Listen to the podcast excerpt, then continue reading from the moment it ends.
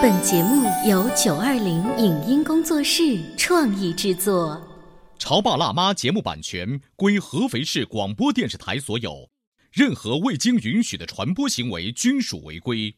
欢迎与九二零影音工作室沟通合作事宜，电话零五五幺六三五零九三五六。你有你的钻石金龟婿策略，我有我的全家海岛游计划。你扛着单反泡妞马不停蹄，我为孩子捕捉成长的美妙瞬间。你忽略我的魅力，我会证明这是谁的时代。你否定我的生活态度，我决定我的人生蓝图。帅哥俊男靠边站，有了宝宝的潮爸魅力更爆发。窈窕美女靠边站，有了宝宝的辣妈魅力更火辣。我是辣妈，不是老干妈，我为自己代言。我是潮爸，不是太阳能浴霸，我为自己代言。潮爸辣妈。本节目嘉宾观点不代表本台立场，特此声明。都说在一次旅行中最能看出一个家庭的亲子和两性关系。那么，在“宝贝出发吧”亲子体验活动中，我们又能发现哪些或心酸或甜蜜的细节呢？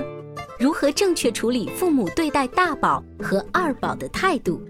身兼双重身份的灵儿对于自己的害羞儿子又有什么吐槽呢？当爸爸发现自己的孩子和其他小朋友发生了冲突，他为什么不去制止？欢迎收听八零后时尚育儿广播脱口秀《潮爸辣妈》，本期话题：宝贝出发吧之幸福花絮。欢迎收听八零后时尚育儿广播脱口秀《潮爸辣妈》，大家好，我是灵儿，我是小欧。今天直播间为大家请来了儿童心理学的专家葛玲丽葛老师，欢迎。大家好，葛老师这两天一直跟我们在。细细的回味着哈，我们在《宝贝出发吧》第四集当中出现的每一个小片段，对我脑海当中现在有香儿穿着小花裤衩，带屁股泥。泥塘里的样子，还有一些爸爸呢，他们就是炒菜那个火都整个像大厨一样炒起来的样子，对不对？还有呢，比如说默默小朋友一开始不愿意去抓那个有机肥料粑粑臭，但是最后又勇敢的破涕为笑的样子，这些孩子们高兴或者是争吵的样子，全部都在我们工作人员的眼里。是高老师，你呃那一天从早到晚，你的观察，你的最大的感触是什么？我的感觉就是，呃，当一个家庭他们在一起的时候，一个家庭他们作为一个有机体来参加一个活动的时候，孩子会给孩家长很多意想不到的一些惊喜。嗯，那天很多的妈妈他们会呃在采访的时候会说啊，我从来没有发现我的孩子居然还有这样的一面。嗯，就是是我们平常其实是忽略了孩子很多很多的东西。嗯，我就记得有一幕特别有意思，有一个小朋友他叫乐乐，他特别喜欢一个嗜好，就是抢灵儿姐姐手上的。话筒，嗯，我记得他在一个人做游戏的时候还说过，还打了两次。他不仅一次的偷偷的拿出话筒之后，若无其事的当着别人面说：“大家好，今天我很荣幸站在这里。”就是不拉不拉不拉，他好像自己给自己开一个有一个致辞。嗯，后来我在想，哎，怎么会孩子会这么愿意抢话筒，愿意用这种说话？大队长之类的会讲话。后来我的侧面观察，很可能是因为爸爸妈妈的工作关系吧，有可能是。他就是有哪儿学哪儿，哦，哎，所以你看孩子那种不经意的这个表现啊，就是他家庭的一次真实的写照。嗯，呃，说到这个家庭不经意的真实写照，这次家庭当中还有一个一家四口的让我印象很深刻。对，呃。大女儿叫佳佳，小女儿叫雨善。是，哎，一般情况下呢，我们觉得两个女儿呢都一起宝贝好了呀。但没有想到呢，这个大女儿佳佳，我们真是心疼你啊！爸爸妈妈自己都反省了，苦大仇深。就为什么呢？他们内心可能觉得你是老大啊，又本来是女孩子就很会照顾人。行，那我们就把注意力过多的关注在小女儿身上。具体表现是，我们就以下堂插秧为例哈。嗯。下堂插秧，大家回来之后肯定是满腿都是泥呀。嗯。两个女儿都是的。这个时候呢，大女儿就说：“爸爸，我身上好脏。”爸爸说着：“自己解决去。” 然后，然后赶紧把小女儿抱过来，放在桶里头，从里到外好好洗一洗。可是问题是，他的那个大女儿又不是十几岁的大姑娘，就是几岁，差一两岁，几岁的差别。所以，对这个大女儿，这这怎么回事啊？这怎么天壤之别呀？类似的经历在那一天当中有很多的表现。后来我也采访过爸爸妈妈。其实我对俩孩子是一样的，只不过呢，老大跟老二的性格他有点差异。老大呢过于可能他女孩当中嘛过于玩耍，过于调皮，然后小的可能要小一点嘛，可能这个上面其他没有任何的这种差异。呃，对这种我家老大吧。也可能我管的这种方式可能不对，而且过于这种严严厉了，嗯，就是而且沟通的方式可能要要有很很欠缺的。两个小孩毕竟一个是可能是我们性格有影响，他在沟通方面多少还是跟常龄的这种小孩稍微有点欠缺，所以我想带入团队当中，让他自己跟小朋友跟这种家长去做一些互动，可能对他自己有一些好处。爸爸妈妈是什么理由？嗯，老大。因为大，所以你该要有老大的样子。你是家里头的一个分子，你就必须要又怎么怎么样。我记得在回程的大巴车上，葛老师举了一个，听上去让人有一点觉得，嗯，怎么能举这样的例子？是说大人的情感观，对，在放在小孩这个身上。是的。当时我是这样说的，就是假如你和你的配偶啊，不论是男是女，然后突然间你的配偶出去出差了，然后一周在回来之前通知你去接机，并且告诉你，如果你来接机啊，我会带给你一个非常好的礼物。你兴冲冲的跑去了，发现你的配偶身边站了一个又妙龄女子，对，或者是又高又小鲜肉，对。然后你这时候倒抽一口凉气，你的配偶告诉你。这是我送给你的礼物。从今以后，他要跟我们一起生活。你要接受，我们就一起过；你要不接受，我们就离婚。所以在大巴车上，我听到这个例子的时候，为什么会取到这个例子呀？这什么意思呀？可能葛老师想反过来放在孩子身上，就是爸爸妈妈当时是很兴奋的告诉你的大宝：“你看，我要给你一个神秘的礼物。”然后这个孩子好像很兴奋，在期待妈妈。到医院去了一周回来了，然后突然间发现所有的爱都到那个小朋友身上。对呀，还真是有点像哎。但是刚才我说了，我们也采访了爸爸妈妈，他们的道理没有错啊，因为你是家里头的老大。那个小弟弟或小妹妹比你小很多，你就应该要照顾他呀。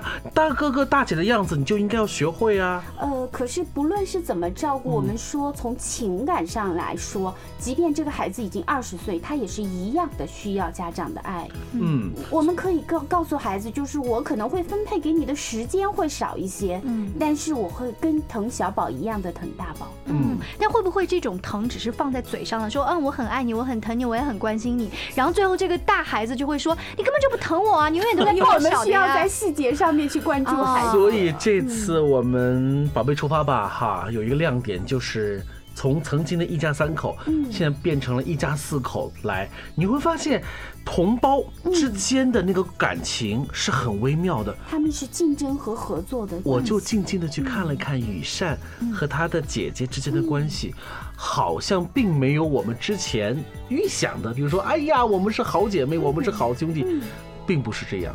所以我想，原因有可能很简单，就是因为作为姐姐来说，我心里头其实宝宝心里苦，但宝宝说不出。我现在都记得，在我小的时候，我的姐姐对我是。有的时候会非常的疼，有的时候生起气来是非常痛苦啊。她她经常，呃，我记得放暑假就我们姐妹俩在家。其实我的姐姐是非常照顾我的，她比我大了六岁。但是有的时候，每当她把我弄疼了，我哭，当我要告诉我姐姐哦，我要去跟妈妈讲的时候，我就觉得我的妈妈是我的保护神啊。我姐姐就会特别的愤怒，然后本来不要暴揍我的，这会儿都会加倍的胖揍一个，因为她也内心知道妈妈会站在妹妹这。是的，然后这个时候特别就是，如果爸爸妈妈其中的一个人特别偏向一个孩子，那么另外一个人为了平衡，他往往会偏偏向另外。我留意到了佳佳的一个细节，佳佳当时在吃饭的时候想喂妹妹一口苋菜，然后妹妹就很特别配合，把小嘴巴张着，昂着头给姐姐喂，然后姐姐本来想放嘴里，大概也没放进去，就放在了妹妹的脸上。我不知道是真的很无意，还是放上去以后姐姐自己也哈哈哈。大笑，就是那一点小小的坏坏的那个小心思，就表我让你闹，这是我们的一个观察。嗯，其实我们在这次呃“宝贝出发吧”活动当中，我们还有很多的这种小细节的观察。你会发现，这些家庭啊，其实根本就没有把这个当做是所谓的一个什么真人秀的一个节目，嗯，他们是很自然的把平时家庭生活的状态，就是换了一个地方表现。我觉得这样不是很好吗？对啊，所以很多家庭就会把一些平时。他可能遮掩的部分，我们就很轻而易举的就发现了。呃，我想这也是这些家长他知道我们的节目当中平时会有不一样的老师做客，知道通过这种最真实的亲子互动，可以给老师暴露一些问题，说不定老师还会给他们一些指点呢。是的，比如说这次我们还发现了有一个小朋友。他连续哭了两次，嗯，其实，在我们内心说，那这个孩子会不会就特别的爱哭啊？嗯，后来呢，他的妈妈告诉他呢，其实啊，他之前生病，可能情绪还没有恢复过来，所以有可能这个导致。因为妈妈会，他会很了解自己的孩子，是的，所以他就会觉得孩子这种呃表现是一定有原因的。嗯，所以我觉得这种互动就是特别的好，就特别有良心。呃，其实作为我来说，仅仅通过一天的这样的一个活动。我是不能够给每一个家庭贸然的下一个判断的，因为每一个家庭它表现出来、呈现出来的这个状态，一定是他们自己在内部一直互动的一个结果。而我们只看到一个表象，我们是不能够去贸然评判他们家里面可能是哪些原因导致了这些。所以，我们在这几期的节目当中，只是就表面呢跟大家探讨不一样的教养的模式而已。是是。呃，也正好可以把这些模式延伸出，有的时候一些不同的价值观。或不一样的学习方法，呃，在我们活动差不多靠尾声的时候，小朋友因为画了一幅跟农场有关的画，呃，作为礼物送给诺伊有机农场的工作人员，大部分的孩子都高高兴兴的送。可是有一个小朋友呢，我们估计他是没有听清楚我们工作人员讲的话，他以为这个画就是说给他了之后呢。自己什么都没有，嗯，有可能是这样的原因。对，所以当时他就表现出我不愿意，我不愿意送给这个我也不认识的叔叔啊，所以他表现出的情绪在那一刻也有一些起伏。甚至是那个小朋友后来呢，到了这个护照要我们要盖签的仪式，我们这次特别准备了一个小护照，就是让诺伊的董事长哈来盖一个章。证明你来过，嗯，但是这个小朋友也死活不愿意，他生怕那个护照被拿走了。对，呃，我们后来在想，当一个孩子一开始的情绪达到一个很激动、不能控制的时候，那你讲的任何的话我都听不进去，不管你是有道理还是没道理。那慢慢的，我们引申到课堂的话，会不会也有这种可能？或是在办公室，我跟老板吵架了，我现在已经一肚子火了，你老板跟我讲什么道理和分配接下来的工作，我都听不进去。我们的情绪上来的时候，所有的理智都靠边站了。嗯，所以。大人如此，小孩子也是，当然也是这样子哦。所以归根到底，我们还是对孩子要有更多的耐心，去观察孩子，去给孩子更多的时间，让他心情去慢慢的去缓释。是啊，我们也需要更多的时间来做这么多精彩的节目。可是现在呢，要进入广告点了，稍微休息一下，待会儿回来。好，您正在收听到的是故事广播《潮爸辣妈》。《潮爸辣妈》播出时间：FM 九八点八，合肥故事广播，周一至周五每天十四点首播，二十一点重播。网络收听，请下载荔枝 FM、蜻蜓 FM、阿基米德、喜马拉雅、中国广播以及苹果 Podcasts，搜索“潮爸辣妈”订阅收听。微信公众号请搜索“潮爸辣妈俱乐部”，参与节目互动哦。潮爸到，辣妈到。准备到，育儿专家，请。中国内地首档八零后时尚育儿广播脱口秀，陪你一起吐槽养育熊孩子的酸甜苦辣，陪你一起追忆自己曾经的小世界。潮爸辣妈。本节目嘉宾观点不代表本台立场，特此声明。都说在一次旅行中最能看出一个家庭的亲子和两性关系。那么，在“宝贝出发吧”亲子体验活动中，我们又能发现哪些或心酸或甜蜜的细节呢？如何正确处理父母对待大宝和二宝的态度？身兼双重身份的灵儿对于自己的害羞儿子又有什么吐槽呢？当爸爸发现自己的孩子和其他小朋友发生了冲突。他为什么不去制止？欢迎收听八零后时尚育儿广播脱口秀《潮爸辣妈》，本期话题：宝贝出发吧之幸福花絮。稍微休息一下，欢迎回来今天的直播间。小欧跟灵儿请来了葛玲丽葛老师，我们一起就前一段时间举行的“宝贝出发吧”继续跟大家聊一聊当中的花絮。这次我们宝贝出发吧是去到了肥东我们诺伊有机农场。我还是那句话，我们成人的世界里头那是一个非常高大上的有机基地，但对于孩子来说那就是个农村。嗯呃，好在我们工作人员精心设计了一些游戏，让孩子本来觉得枯燥无味的这一些农活儿变得比较有意思。是我记得有的孩子呢就在那个葫芦底下，他从来没见过，满藤子都是葫芦呀啊！比如说有的孩子从来没有跳进过泥塘，我记得乐乐上来之后，我就问他说这好玩吗？你嫌脏吗？他特别高兴，说这个太好玩了，而且我一点都不觉得这个脏，脏什么呀？冲一冲就好了呀。是呀，所以每一个孩子都有不同的体验。对于灵儿来说，这次也有不同体验。你有双重身份，首先是灵儿姐姐，然后是妈妈。为什么会有妈妈呢？因为我觉得我的孩子也恰逢这次活动的差不多的年纪，就带着他一起去打酱油喽。小宝今年是四岁多。对啊。等他参加完整场活动之后呢，我回到家问他的第一个问题就是：“宝宝呀，这次好玩吗？嗯，什么最好玩呢？”是呀。我儿子哼甩了我一句话。一点都不好玩，因为你都不带我玩。就儿子有很多的委屈，对，不过他该有委屈哦。是啊，因为我看了好几次，就是他跑过去粘妈妈的大腿，抱着妈妈要忙，妈妈赶紧把他拨了开，去找爸爸。妈妈莫名其妙就被别的小朋友抢走了。而且这次小宝和他爸是作为志愿者的身份出现的哈，因为我们是十组家庭，但是呢，呃，小宝这个还不能算是正式的一个家庭。对，所以我们的物料所有的就是十份。就没有带小宝，比如说去取菜的篮子就十个，小宝拿了一个，呃，小宝把这拿拿给别人，别人用沙拉，小宝你不要吃，给别人吃。就很多时候小宝是看着东西是在眼前被分走的，对，但是他并不能够理解，就是我为什么不能够被分在这组，或者我为什么不能够也单独拎一个篮子？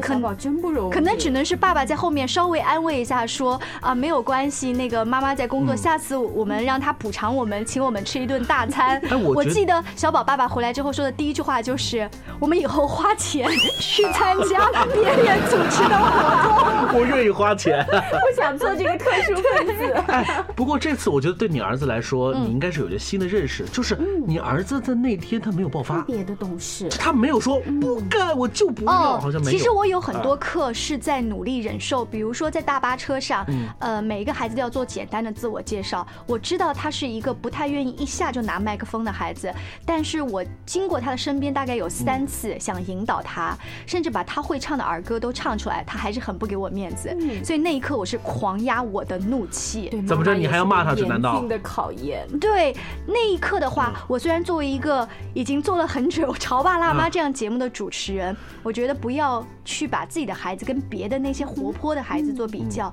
可是你心里多多少少有一种，你看，太不给我面子了。我作为主持人，你居然都不说话。主持人的儿子还能有差吗？对，可是他就是不拿麦克风，他就是不说那些简单的“大家好，我是谁谁谁”，这话很难说吗？葛老师，你觉得他为什么都不说呢？可是他就是不想说呀。对 所以让人很抓狂。哎，我觉得你啊，也不要过度的去这么说儿子。你刚刚也说了，你家儿子本身就不是一个愿意主动抓麦克风的人。嗯，既然他之前就不抓麦克风，你干嘛要求他宝宝在这一刻就要一定要抓起麦克风呢？嗯，他之前是什么样，他现在也应该就是什么样的人。所以我就努力的让自己在大巴车上的时候，先保持一个和平的、比较 peace 一点的妈妈的形象。呃，整个那一天有一个事情让我很感动，是中午吃饭的时候，我们作为工作人员，我跟小欧几乎没有吃饭，在维持大家的一些工作秩序。可是我的儿子呢，拿着一盒沙拉，他好像只把上面他吃的几个芒果丁吃掉。跑到我的跟前说：“妈妈，给你吃沙拉啊！”那一刻我还是很感动的。哦，我还看到一个，就是中途大家在休息的时候，看到小宝好好的爬到了灵儿的身上，紧紧的搂着她。那一刻，这一刻好几张照片。就这一刻，终于和妈妈在一起。对，妈妈终于属于我了。你们终于没有缠着我。我跟你说，这一刻真的是我觉得感同身受，因为我们小的时候真的是很惶恐，妈妈哪怕一分钟的消失，被别的孩子抢走的，就更何况。望妈妈不是不在我眼前哦，对是在我眼前，我又不能上前对，是。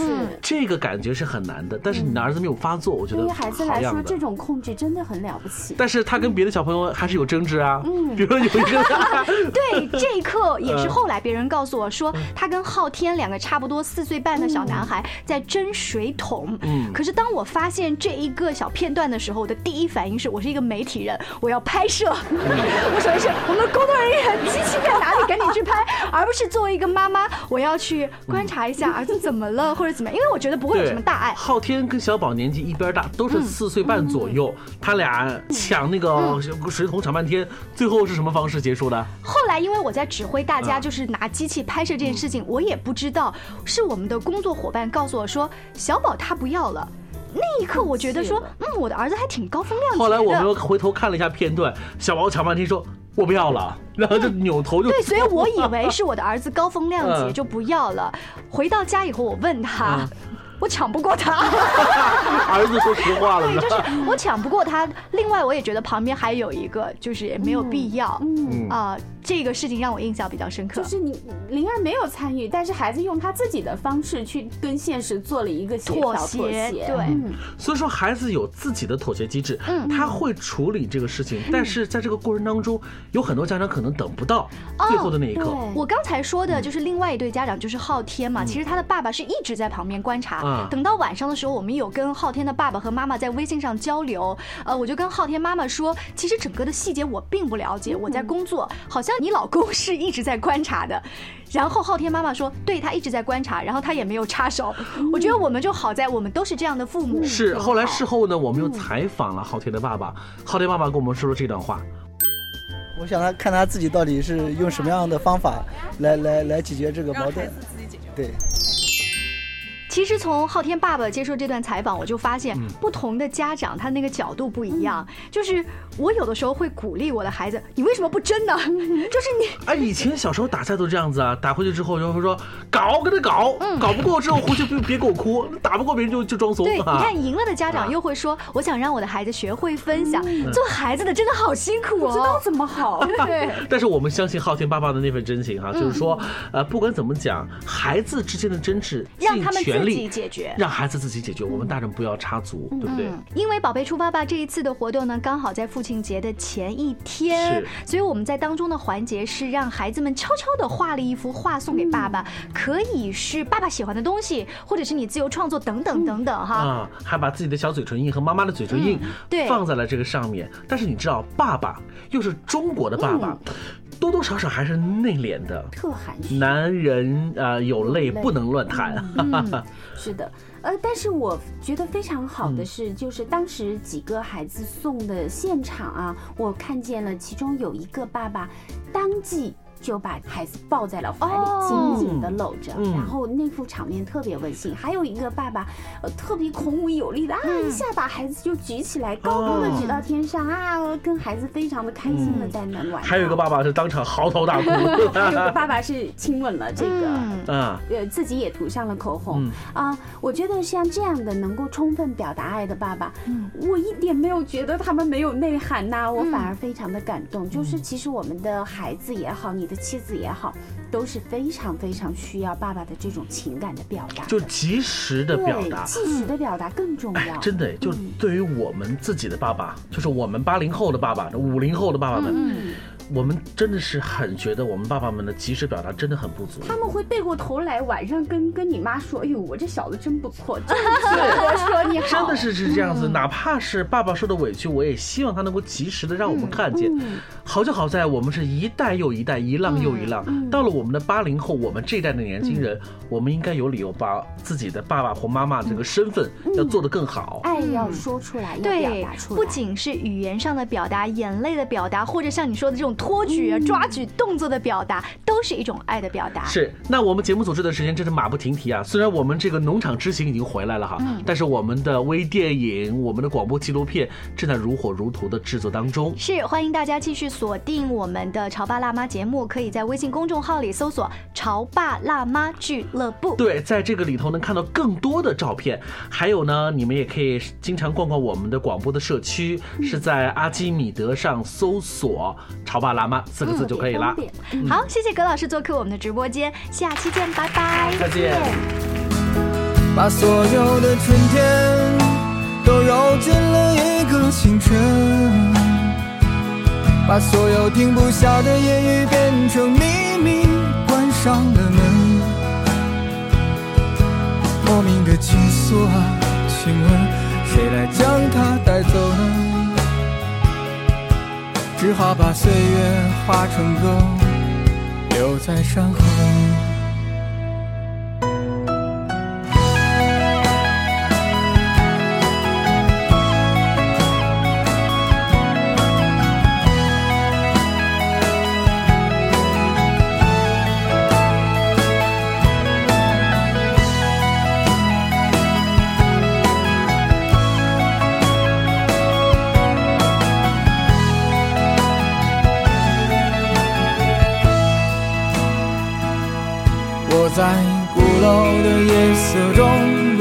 为你唱花香自来。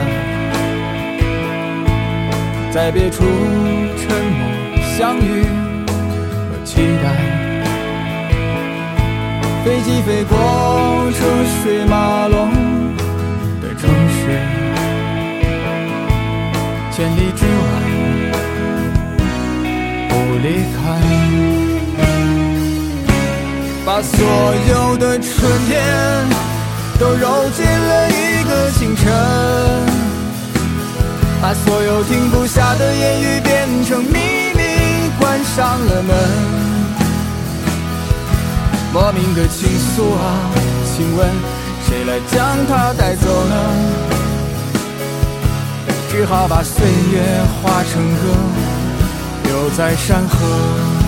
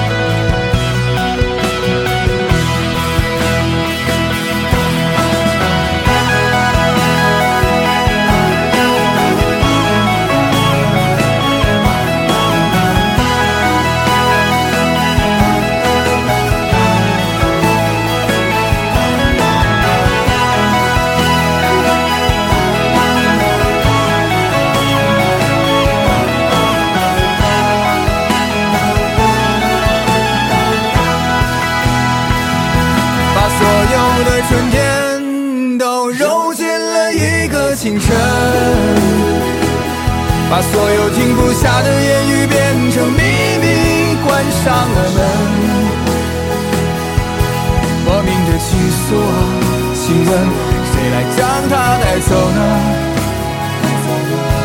只好把岁月化成歌，留在山河。我在二环路的里边想着你。你在远方的山上，春风十里。今天的风又吹向你。下了雨。我说所有的酒都不如你。